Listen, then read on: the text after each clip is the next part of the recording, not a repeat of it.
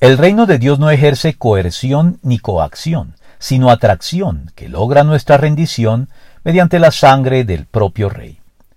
Brian McLaren llamaba nuestra atención al hecho único, contraintuitivo y opuesto a lo habitual, de que la paz del reino de Dios no viene por el exterminio inclemente de los enemigos del rey, sino por el sufrimiento y la muerte del rey mismo. El rey logra la paz sin derramar la sangre de los rebeldes, sino derramando su propia sangre.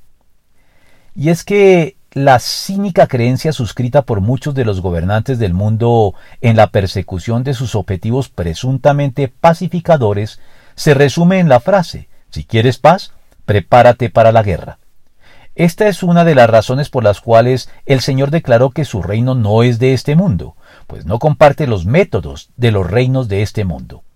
En efecto, Dios no vence a sus adversarios mediante la fuerza militar, sino mediante un amor sufrido y sufriente, marcando la pauta también para que sus seguidores lo imiten.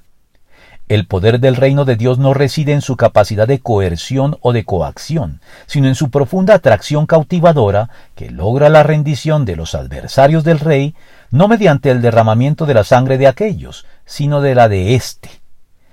El espectáculo de la cruz sigue desmontando las más elaboradas prevenciones de los opositores y sentando el precedente de que al corazón de los hombres no se llega mediante la fuerza, sino mediante el amor, alcanzando así una paz que difiere ostensiblemente de la que ofrece el mundo, no sólo en sus métodos, sino en su alcance, justificando las palabras del Señor. Pero yo, cuando sea levantado de la tierra, atraeré a todos a mí mismo. Con esto daba a entender de qué manera iba a morir. Juan 12, 32 al 33.